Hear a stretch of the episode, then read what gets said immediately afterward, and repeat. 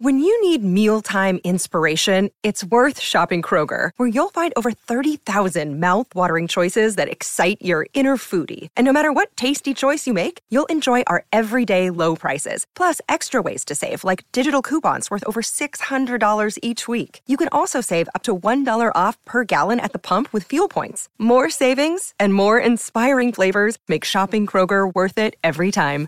Kroger, fresh for everyone. Fuel restrictions apply.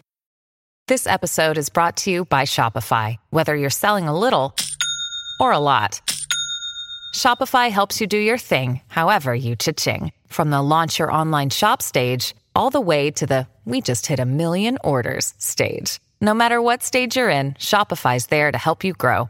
Sign up for a $1 per month trial period at shopify.com slash special offer, all lowercase. That's shopify.com slash special offer.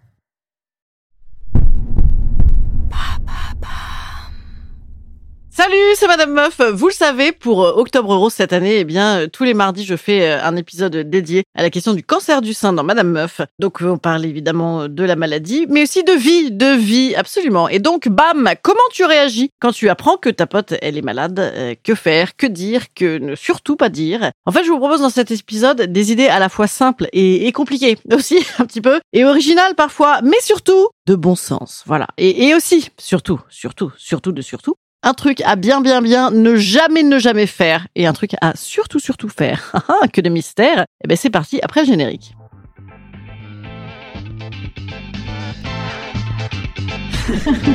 Salut, c'est Madame Meuf. Et bam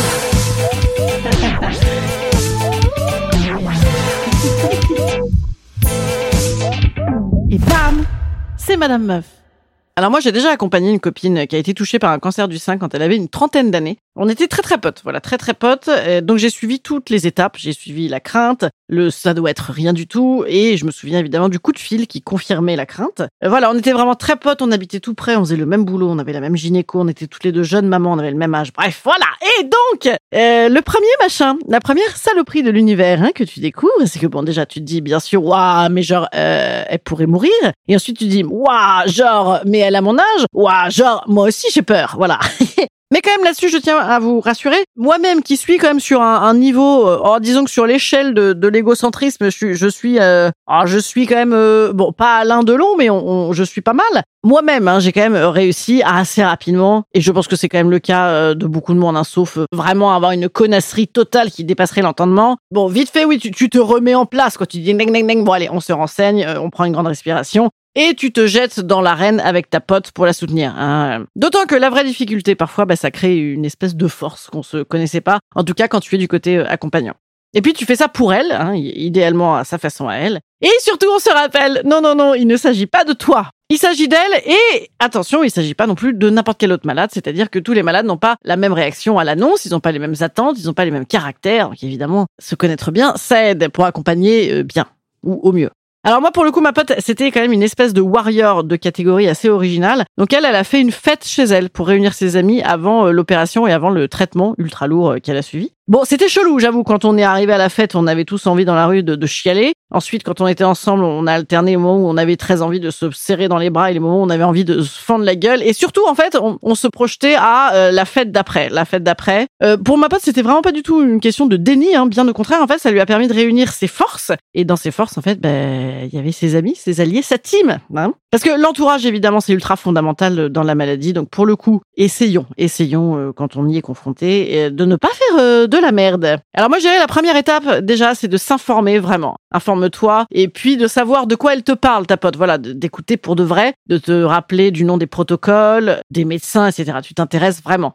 L'autre commandement pour moi, c'est il faut être sensible et, et mignonne quand même, genre petite attention, petit mot. Euh, je sais pas, tu peux aller te taper tous les biocopes euh, de la région pour trouver les jus qui font supporter le traitement. Euh, tu peux euh, envoyer tous les jours une, musique qui peut encourager ou les jours où c'est vraiment vraiment down, le moral est horrible et, que c'est vraiment hyper inquiétant, bah, tu peux envoyer une citation un peu précise, je sais pas, un truc de, philo, un truc qui, qui, fait penser ailleurs. Si tu sais écrire, tu peux aider l'autre à écrire. Voilà, entoure, englobe. Et puis bon, aussi parfois, juste la présence physique, ben, ça suffit déjà à, partager un petit peu un morceau d'angoisse, quoi. Autre commandement, euh, parler d'autre chose. Euh, moi, évidemment, vous imaginez bien, je fais des blagues. Voilà, c'est parfois malvenu, hein, j'avoue. Mais bon, quand on est stressé, même quand je suis en consultation médicale, je, je fuse d'excitation, de nervosité, en fait, hein, en réalité.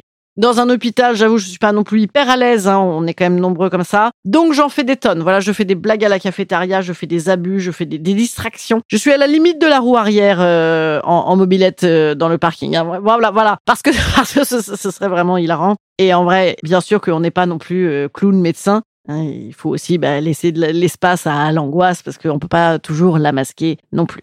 Alors pour ça, ben, il faut se préparer soi un peu. Hein. Euh, c'est quand même compliqué d'être euh, confronté à l'angoisse de l'autre puisqu'elle est très solitaire et puis ça te provoque aussi toi-même une angoisse euh, solitaire.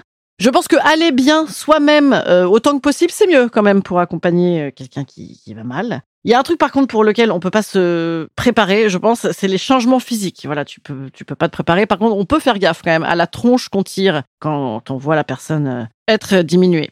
Mais surtout, surtout, il y a un truc à ne jamais, mais jamais, mais jamais faire. Jamais, jamais, jamais. Et un autre truc à tout le temps, tout le temps, tout le temps, tout le temps faire.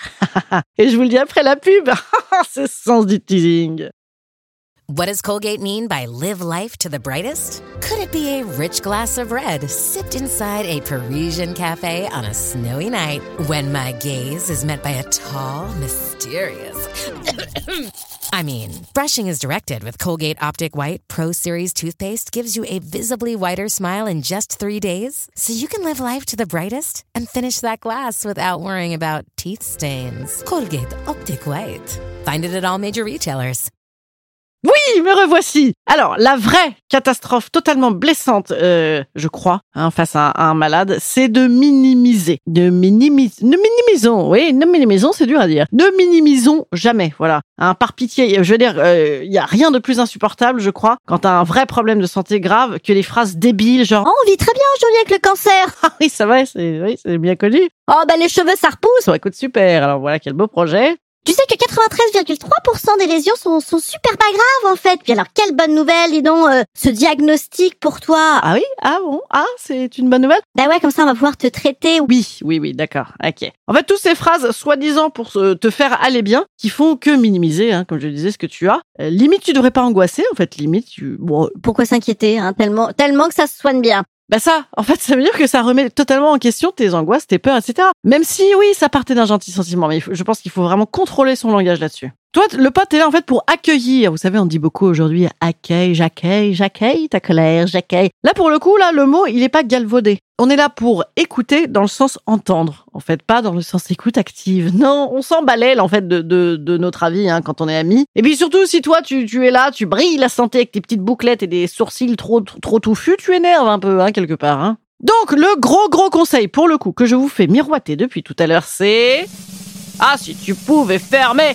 ta gueule Voilà, je, crois que c'est vraiment ça. Il faut, quand on est l'ami qui accompagne, rembarrer nos conseils. Hein, euh, ah, je connais Machine, elle avait fait ça, puis ça, puis ça. C'est bon, les gars, on fait pas un concours de malheur, on fait pas un concours de boobs, on s'en fout de comment Machine elle a fait. Je l'ai dit tout à l'heure, évidemment. Voilà, ravalons les phrases à la con. Et accompagnons, accompagner d'ailleurs, hein, dans le dictionnaire, ça veut dire être avec quelqu'un, lui tenir compagnie. Et puis, si on veut vraiment faire quelque chose, eh bien, faisons. Ouais, faisons, en effet. On l'a dit tout à l'heure, euh, bah, il y a des moments importants, évidemment, hein, dans les stades de la maladie. Tous ces moments importants, il faut signaler à ton ami que, que bah, tu y penses, que tu es là avec elle. Si tu peux euh, pas être physiquement, tu es en tout cas par la pensée. Tu peux bien sûr accompagner ton ami à l'hôpital. Euh, tu peux faire des propositions concrètes aussi. je peux prendre tes gamins. tiens, voilà une quiche, regarde comme elle est merveilleuse. Tu peux proposer de sortir aussi. Tu peux trouver euh, les séries télé qui vont euh, lui occuper un temps de cervelle, les livres adaptés. En fait, je pense qu'il faut modérer le venez comme vous êtes. Ah non, là vraiment, il faut il faut éviter.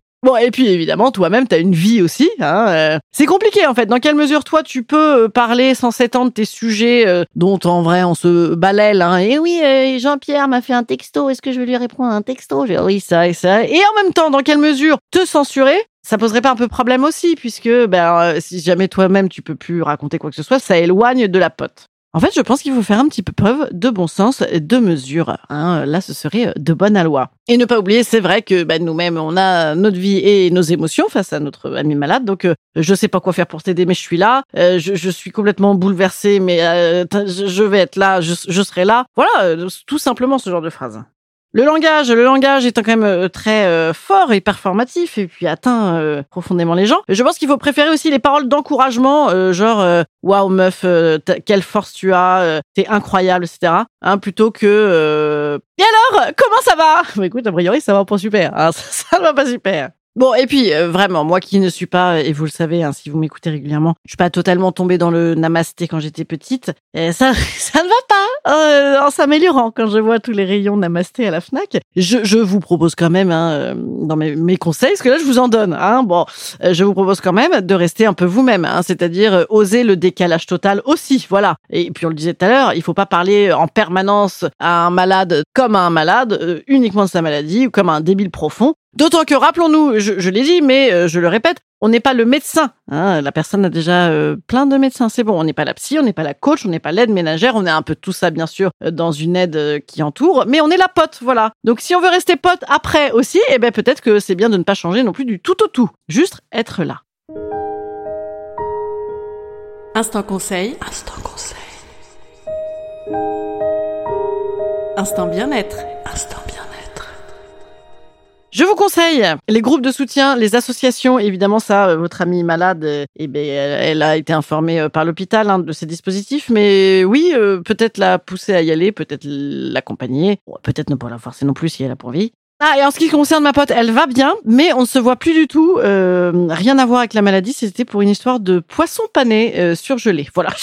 Comme quoi, hein, c'est signe que la vie reprend son cours normalement. euh, si tu arrives à te réengueuler pour des trucs comme ça, complètement teubés. En vrai, il devait y avoir quand même deux, trois petits différents parallèlement.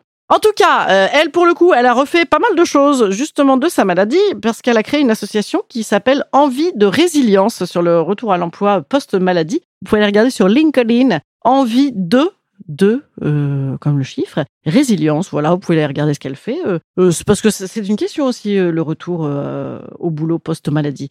Je vous bise les petits amis la semaine prochaine. Mardi, on refait un sujet sur les boobs. Cette fois-ci, euh, hmm, une ode, une ode, une ode. Je vais jouer dans le sud-ouest bientôt. C'est pour ça que j'ai une ode à nos boobs. Oui, effectivement, d'ailleurs, je vous le dis rapidement, mais regardez sur euh, Instagram euh, de temps en temps régulièrement. Je mets mes dates de tournée. En ce moment, je suis en tournée. Je serai à Castres les 13 et 14 octobre. Castres, je crois que c'est à trois quarts d'heure de, de Toulouse. Voilà, je vous embrasse et puis je vous dis à très vite, les petits amis, et à jeudi pour le coup. Hein. Au revoir.